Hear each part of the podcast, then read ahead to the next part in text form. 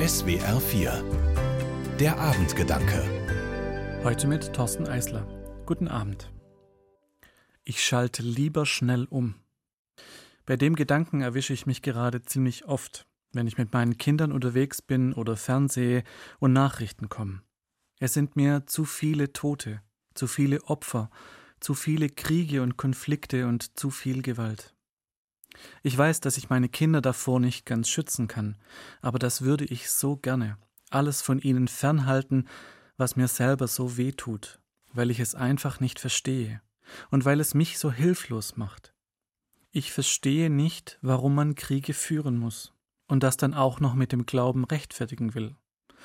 Ich verstehe nicht, warum manche immer noch mehr haben müssen, immer Recht haben müssen und sich nicht einfach daran freuen können, was sie haben, zumindest ein Stück weit. Am Ende leiden immer die am meisten, die eigentlich am wenigsten dafür können. Unterm Strich bin ich mir sicher, dass die meisten Menschen doch eigentlich in Frieden leben wollen, für ihre Kinder ein Leben in Frieden wollen, so wie ich auch. Und trotzdem geht unsere Welt in Gewalt geradezu unter, und das macht mich so hilflos. Ich bete, ja, aber selbst das erscheint mir im Moment zu wenig. Vielleicht ist das aber auch etwas, das es so schon immer gegeben hat.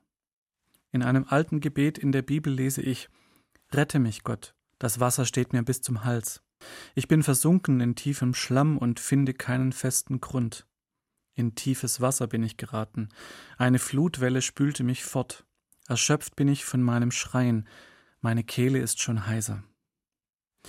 Ich habe keine Ahnung, was dieser Mensch erlebt hat. Aber scheinbar hat er sich auch so hilflos gefühlt, ohne Halt, vielleicht auch ohne Hoffnung. Und er betet trotzdem. Das scheint für ihn absolut klar und logisch zu sein. Egal was passiert ist und egal wie weit weg Gott in dem Moment zu sein scheint, er ist und bleibt ansprechbar. Ja, ich kann im Moment vielleicht wenig tun, und ja, das macht mich ein Stück weit hilflos, und trotzdem will ich nicht damit aufhören, für Frieden zu beten, über Frieden zu sprechen, Frieden zu wollen und an ihn zu glauben. Wir leben in keiner perfekten Welt, das erleben wir jeden Tag, das muss ich auch meinen Kindern zumuten. Ich kann nicht immer die Nachrichten wegschalten. Und trotzdem will ich für mich und für sie weiter beten und glauben und hoffen. Thorsten Eisler, Reutlingen, Evangelische Kirche. Die Abendgedanken können Sie auch jederzeit nachlesen und nachhören. Im Internet unter swr4.de.